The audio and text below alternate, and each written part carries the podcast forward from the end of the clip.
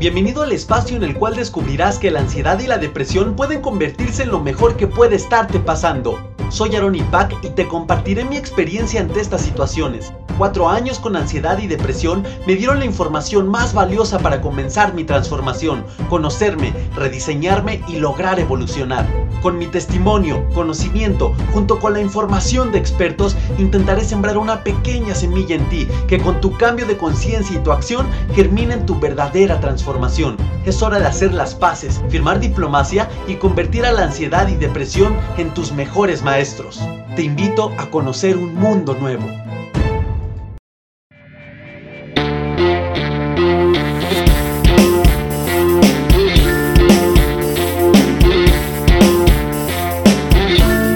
Hola queridísimos guerreros, ¿cómo están? ¿Cómo se encuentran? ¿Qué tal va su actitud ante la vida, ante lo que estás viviendo, ante lo que estás sintiendo, ante todo lo bueno, ante todo lo malo? ¿Cómo lo has aprendido a trabajar? Espero de corazón que efectivamente estés intentando ponerlo en práctica. Yo sé que es un reto, yo sé que es difícil, yo sé que cuesta trabajo, yo sé que a veces hay algo, hay un no sé qué, que no sé cómo que te jala a volver a ser como, como siempre ha sido. Y pues es el, como siempre ha sido, y obviamente es esa manera de ser que no te genera los resultados que siempre has deseado. Sin embargo, espero que estés en esa, en esa batalla, no batalla en cuestión de que luches negativamente, sino en esa batalla de una actitud valiente, una actitud que necesita un guerrero en una verdadera batalla, un soldado en una verdadera batalla. Y estés ante, con, esa actitud, con esa disciplina, con todas esas habilidades, con, con esa motivación. A veces eh, una motivación eh, pues algo obligada, ¿no? Cuando les digo que te preguntan cómo estás contento, gracias, aunque no lo estés, porque debes de aprender tú a diseñar y sobre todo a crear tu propia realidad. Espero te haya gustado muchísimo el último episodio, guerreros. Espero, espero haya logrado mandarte de manera correcta el mensaje que quería eh, y el hecho de hacer reflexión, pues de algo muy importante. Después de 36, bueno, 34 capítulos en los cuales les compartí como que la primera parte de todo lo que yo aprendí en la ansiedad y pues obviamente hay cosas que y trato de hacer este, muchas retrospectivas para acordarme de cómo fue cronológicamente todo lo que fui dándome cuenta, lo que fui reflexionando, lo que fui obviamente poniendo en práctica, lo que fui aprendiendo. Eh, hay cosas cada que hago las retrospectivas pues que me acuerdo de más y más y más y más. Sin embargo, ya pasó para mí la primera parte en la cual eh, te comparto yo creo las bases más importantes de acuerdo a mi experiencia y a lo que yo viví, cómo empezar a atender tu ansiedad. Que mejor dicho es cómo empezar a atender las diversas aristas de tu vida, que en conclusión ese, ese desequilibrio en cada una de ellas o en esas como un todo, pues te genera la ansiedad. Y es momento, y se los dije desde el episodio número 35, si no me equivoco, el episodio número 35, en el cual hablamos pues de la riqueza interior, la riqueza exterior, y, el episodio 36, del cual empezamos a hablar de una segunda pregunta vital en nuestra vida. ¿Quién quiero ser? ¿Quién deseo ser? Podría ser un sinónimo. Y entonces espero, guerrero, guerrera, con todo mi corazón, haber este, pues logrado invitarte a reflexionar exitosamente sobre este tema importante. Sobre contestar esta pregunta, que si bien podrías tú preguntarme, oye Aaron, ¿por qué no me recomendaste preguntarme esta pregunta, valga la redundancia, desde un principio, desde el episodio número 3, quizá 4?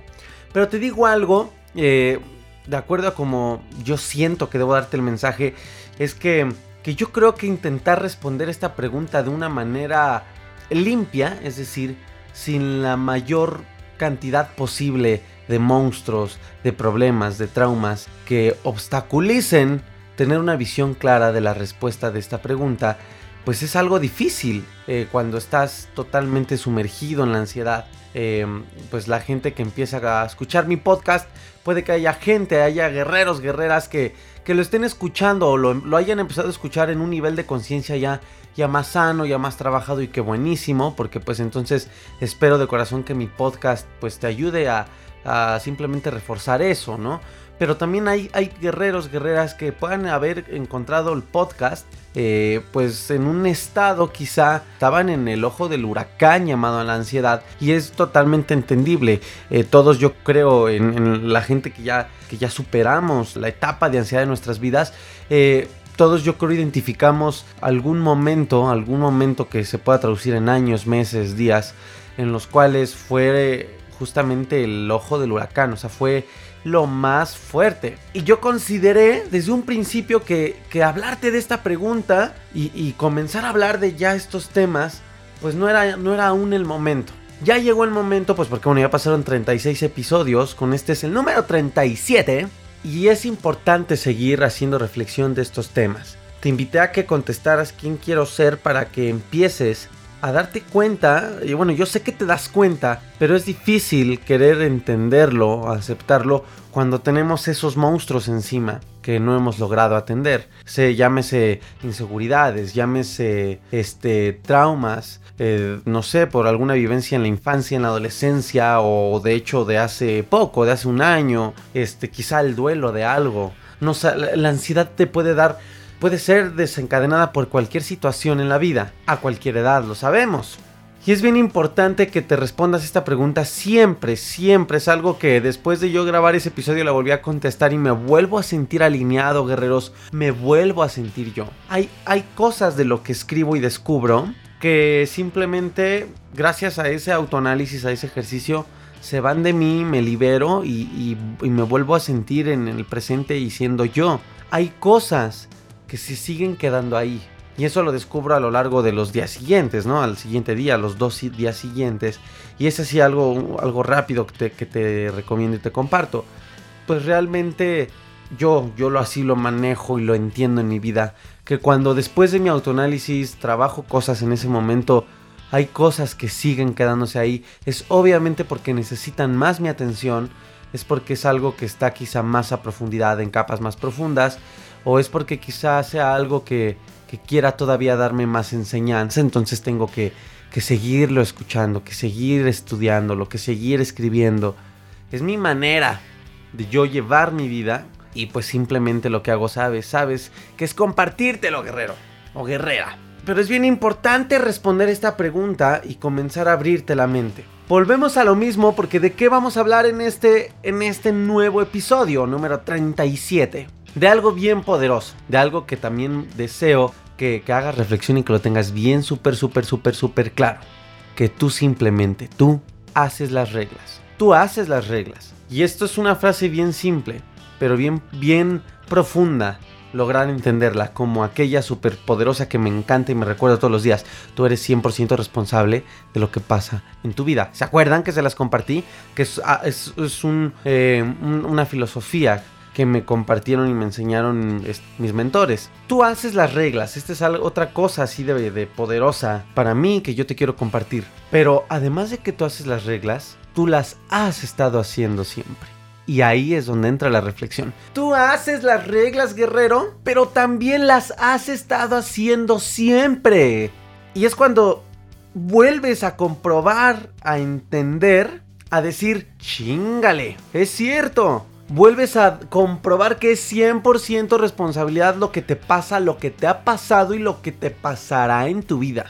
Siempre. Y vuelves a entender y decir, ahora entiendo que tener ansiedad es responsabilidad mía. Quizá, lo hemos platicado ya en diversos episodios, quizá hubo eventualidades, hubo personas, hubo sucesos que no fueron tu culpa y que vinieron a alterar un poco tu realidad, tu paz, eso, eso lo sabemos. Pero sabemos que después de eso, después de pasar por ese, por ese caminito, llega al camino final que es donde ya todo está en tu poder. ¿Me explico? Hace poco, hace rato estaba viendo un documental, eh, estaba dando mi rato de entretenimiento y dije, bueno, voy a poner un documental, me aventé dos muy buenos de hecho. Uno de la vida de... Uno de ellos, el primero que vi, la vida de Martín Lutero. Un súper documental que no saben cómo me, me motivó y me identifiqué y... Digo, no porque yo sea fraile ni nada, eh, pero qué, qué padre su historia, qué padre cómo él comenzó a tener un despertar de la conciencia ante, ante la iglesia, ante el papado Y él siendo un fraile católico, él siendo un fraile agustino que comenzó, un fraile que tuvo un despertar de la conciencia en temas espirituales, porque obviamente estaba metido en eso, e impulsó algo que le llamaron la reforma religiosa. Órale, imagínate, la reforma religiosa en Alemania y sus enseñanzas, ya después, después inspiraron la reforma protestante y bueno, me podría poner a platicar cosas que algunas cosas ya las sabía, otras nuevas que aprendí en este documental que me aventé. Pero está buenísimo porque en resumen fue alguien que, que comenzó, a, se atrevió más bien, porque todos tenemos las mismas capacidades intelectuales y de razonamiento, de reflexión pues él comenzó a poner en duda, gracias a, darse cuenta de la falsedad y de la corrupción que estaba existiendo, eh, pues en la, en la institución, en la iglesia, vaya. Y se dio cuenta que necesitaba el Papa de esos tiempos eh, dinero, necesitaba dinero para financiar, no recuerdo exactamente qué quería financiar, pero necesitaba dinero. Y comenzó entonces a vender indulgencias. Un tipo, pues como tal, un documento que escribían, con su así bien tipo medieval, y le vendían al pueblo diciéndole que si los compraban, esos, esos documentos, esas indulgencias, eh, pues eh, sus, sus muertitos iban a encontrar el camino a la luz, al paraíso, a la vida eterna, como gusten verlo. Entonces cuando se dio cuenta de eso, Martín Lutero dijo, hijos de la chingada. Así se así lo dijo, no, no es cierto, no lo dijo así, pero sí se enojó y empezó a decir, a ver, a ver, esto no es posible. Eh, bueno, reprendió mucho, fue muy directo en sus escritos primeros y, se refería y son unos cerdos y son unos rateros y, y, son personas con obscuridad en su mente porque entonces están aprovechándose de la fe y, están robando. Bueno, ya se veía todas esas cosas, obviamente. Pero vean cómo él tuvo un despertar de conciencia. De hecho, fue de los primeros en esa época en comenzar a dar respuestas, en intentar a dar respuestas a, las dudas más básicas del ser humano existenciales, como pues eh, cuál es la razón por la cual estamos aquí, o qué es el hacer el bien, qué es hacer lo bueno y lo correcto en, estas, en estos tiempos que todo era regido por la iglesia, pues qué era hacer lo correcto para ganarnos el, el reino de Dios, ¿no? Para ser bienvenidos en el reino de Dios. Y él comenzó a decir a la chingada, o sea, no, no, no, pueblo, no seas pendejo. No necesitas que la iglesia te diga exactamente qué hacer y si lo cumples te vas a ir al reino. Y él después, con tanto que estudiaba la Biblia, él decía, oye, acabo de descubrir, eh, pues como que la esencia del libre albedrío y que son virtudes que nos regalaron y que entonces eh, los actos buenos que te impone la iglesia que tienes que hacer, eso no te va a, dar el, reino de Dios, sino debes vivir con una fe libre y que no la practiques eh, obligadamente por ninguna institución, sino por el amor de tu corazón y bueno, una revolución. Pero ven lo importante, guerreros, lo importante de siempre voltear a escuchar a tu ser interior. Hay personas que literal marcan el rumbo de la humanidad. Martín Lutero, Martín Lutero fue uno de ellos. Pero bueno, en este episodio no voy a hablar de Martín Lutero, simplemente pongo un ejemplo de cómo él, gracias a simplemente ponerse a pensar, encontró muchas respuestas, no nada más para él, para la humanidad, para que empezara a haber reformas, revoluciones en los pueblos medievales y comenzó a despertar la conciencia de la gente y comenzaron de ahí eh, las bases de las iglesias protestantes, de las religiones protestantes, los metodistas y bueno, hay, hay infinidad. Pero nada más porque se encargó de darse tiempo para pensar, no en lo banal, no en lo que pensamos todos, que la quincena, que el aguinaldo, que la caja de ahorro, que la colegiatura, que me dijo que ya me dejó en visto, que no me contesta, que banalidades, que todos caemos, porque es parte de nuestra vida. Digo, es obvio que esas no eran preocupaciones para Martín Lutero en esos tiempos, ¿verdad? Pero no se preocupó en lo banal, que pues para su tiempo tenía que enfrentarse todo mundo. Pero, ¿qué tanto peso le estamos dando?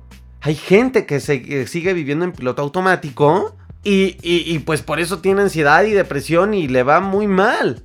Porque vive en piloto automático. Y, y voy a volver ya para entrar de lleno al tema de que tú tienes las reglas. Acuérdate el título de este episodio. Tú tienes las reglas y tú las has tenido siempre. Es decir, en el primer parte, la primera parte de esta frase, tú tienes las reglas. Te quiero compartir el mensaje de que tú puedes seguir diseñando la vida, de que te lo claves. Ya te lo dije desde la riqueza interior, ya te lo, te lo comenté en, el episodio anterior, pues ahora te lo quiero repetir, guerrero, guerrera, para que nunca se te olvide, nunca a pesar de las adversidades, tú tienes las reglas, tú las haces, tú tienes las riendas, el poder de tu vida.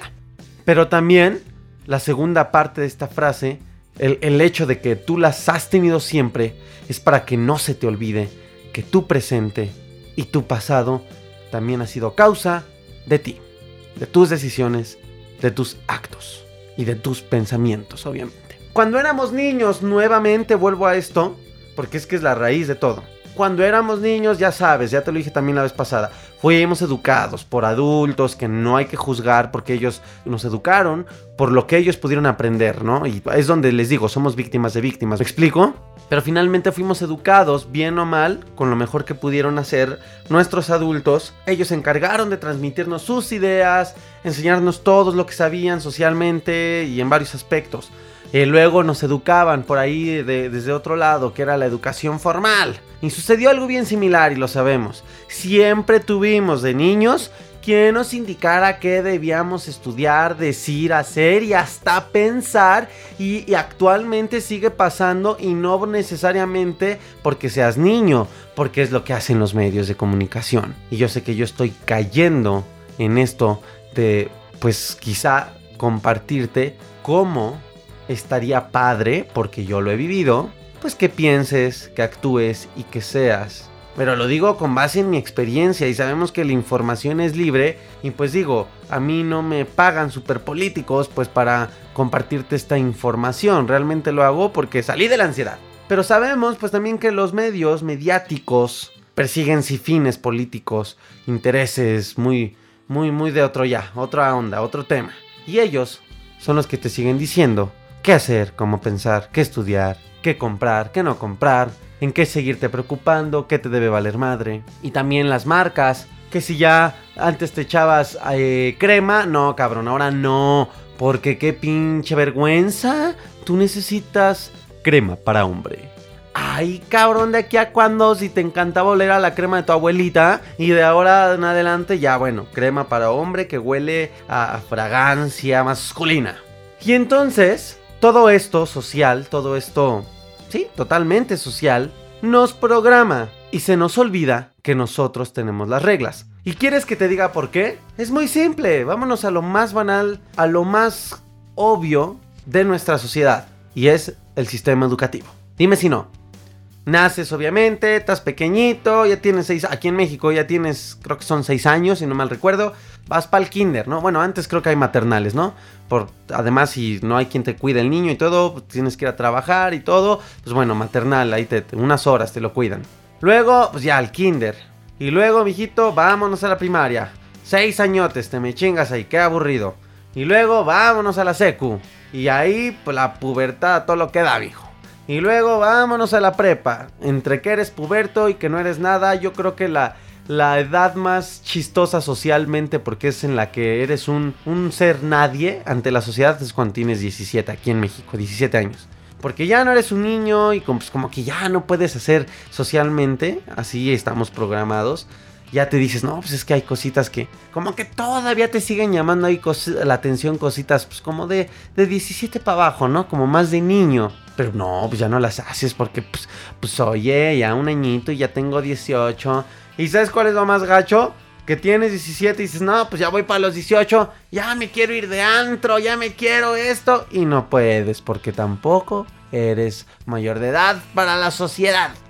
Y tú estás así como que cuando cambias de estado, ¿no? Ves que entre las carreteras dice eh, gracias por visitar Morelos y de repente hay un cacho entre gracias por visitar Morelos y bienvenido a la Ciudad de México. Hay un cacho que no es ni de Morelos ni de la Ciudad de México, ¿no? Así, así están los pobres eh, adolescentes o todos cuando tuvimos 17 años. Bueno, entonces se nos olvida por todo esto que nosotros tenemos las reglas. Ahora, ahora ya es momento de que te acuerdes de que tú defines las reglas, de que tú haces las reglas. Porque ya es tu vida. En tu vida solo hay un jefe en cuestiones generales. Y ese eres tú. Tú eres tu propio jefe de cómo manifestar tu existencia. Y no debes permitir, y te digo debes como si fuera obligación porque es lo más sano, que nadie mande en tu vida. Dentro de ti solo debe haber un lugar para un pasajero o una pasajera. Y esa eres tú. Ese eres tú. Imagínate, guerrero, guerrero. Trata de visualizar. Aunque parezca raro, no importa. Que tú eres el pasajero, pero también el piloto. Qué preciosura imaginar y además vivir esto. Porque tú eres el pasajero. Fíjense que yo me encuentro y que me, empecé a encontrar cuando empecé a superar la ansiedad y entenderla y a tomar las riendas de mi vida y todo. Hacer el pasajero, ¿por qué? Bueno, primero, hacer el piloto es obvio, porque tú llevas el rumbo de tu vida. Pero lo sabroso de esto es que cuando llevas el rumbo de tu vida, hay, hay un, un lugar más para ti en el que te puedes cambiar, siempre que quieras. Y es el ser el pasajero, es decir, cuando disfrutas cuando disfrutas de tus buenas decisiones, cuando aprendes de las buenas o malas decisiones. Pero te digo algo, aunque sean malas, no hay que verlas como malas. Es bien difícil, guerreros, bien difícil quitarnos, eh, aceptar que lo malo no es tan malo en la vida. Que los, que los retos no son malos, simplemente son retos. Que los obstáculos no son obstáculos, nuevamente son retos. Que las malas experiencias Puede haber tragos amargos en la vida, ya se los he dicho, y todos lo sabemos. Pero sabemos que traen aprendizajes y no necesariamente aprendizajes de información técnica, aprendizajes eh, pueden ser también espirituales, aprendizajes de conciencia. No es cuestión de hábitos, guerreros. Si tú observas, realizas muchas de las cosas todavía por costumbre a pesar de que has estado trabajando de que has estado trabajando tu persona para salir de la ansiedad o de la depresión. Y no, y tampoco es malo. Vas a decir, ay, chingaron, puta, puta madre de siete, güey, me estás diciendo que bien, bien inspirado, que esto no, que esto sí, de repente que tampoco es malo. Es que no. Yo antes me quejaba mucho, guerreros, de la rutina. Era de esas personas, formaba parte de esas personas que decían, ay, no, yo no quiero que, que, cuando ya sea más adulto, eh, mi vida sea rutinaria. Ay no, la rutina me choca.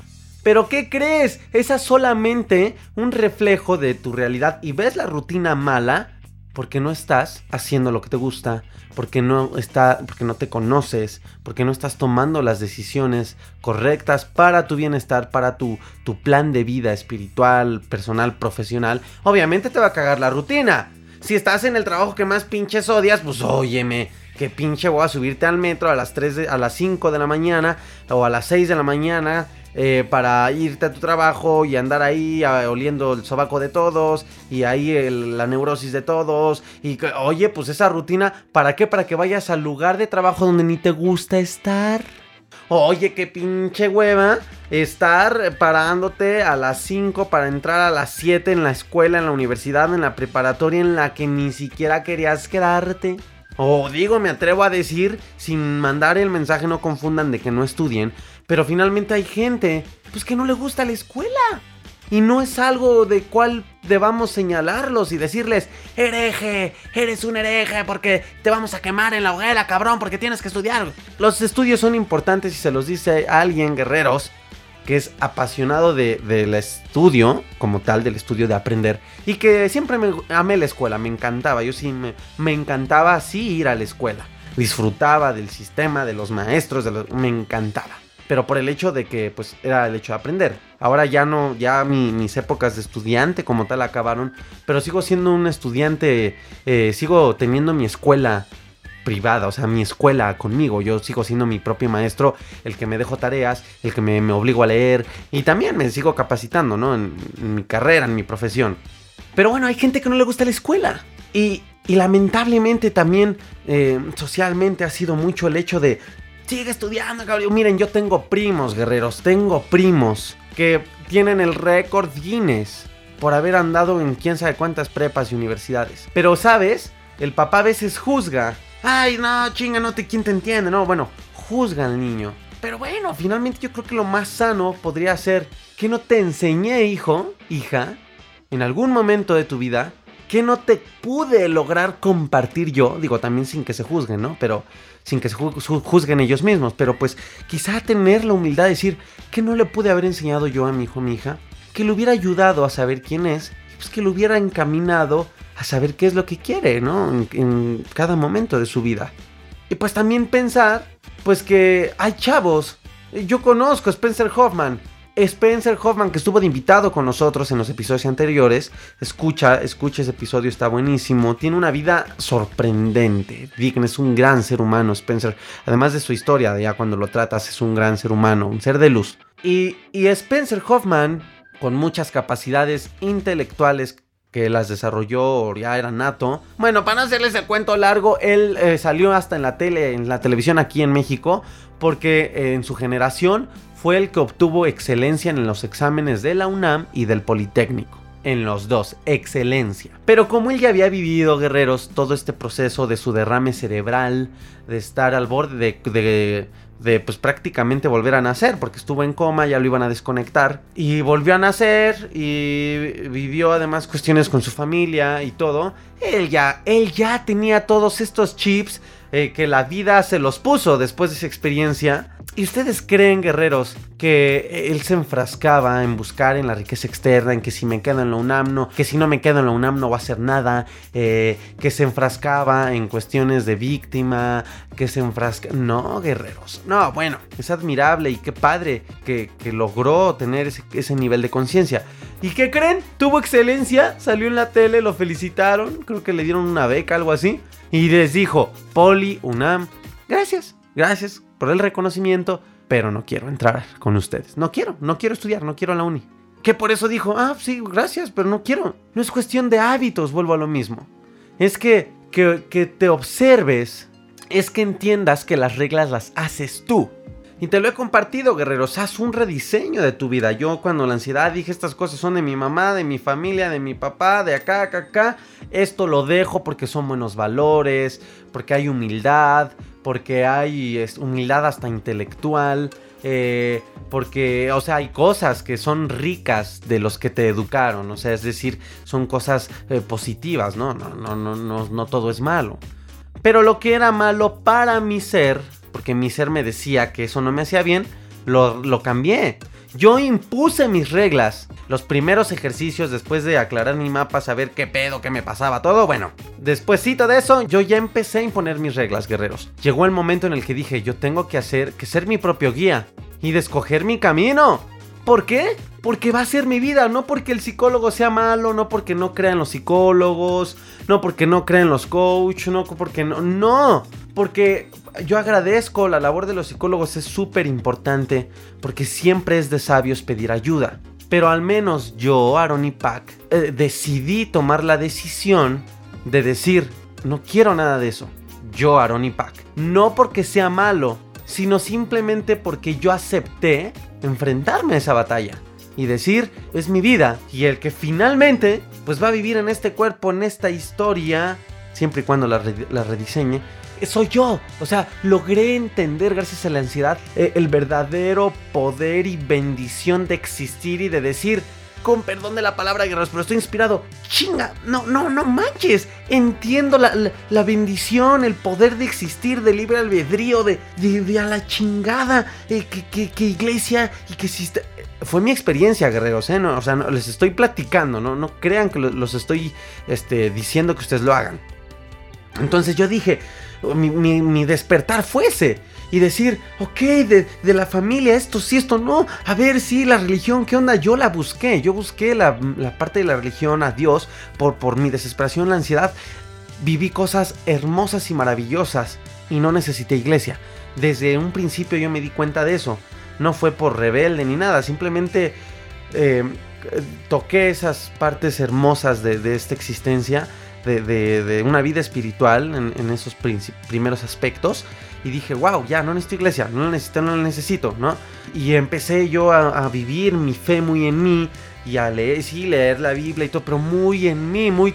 Por eso les digo que me, me, encantó el documental de, de, este Martín Lutero, ¿no? Porque eh, fue un despertar parecido, digo, yo no cambié el rumbo de la humanidad, pero fue un despertar parecido al de él, ¿no? Que decir, vaya, no, no necesito la guía de una iglesia.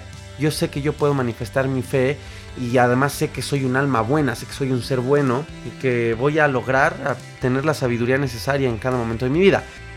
No te me vayas, guerrero, esto aún no termina. Reproduce la parte 2.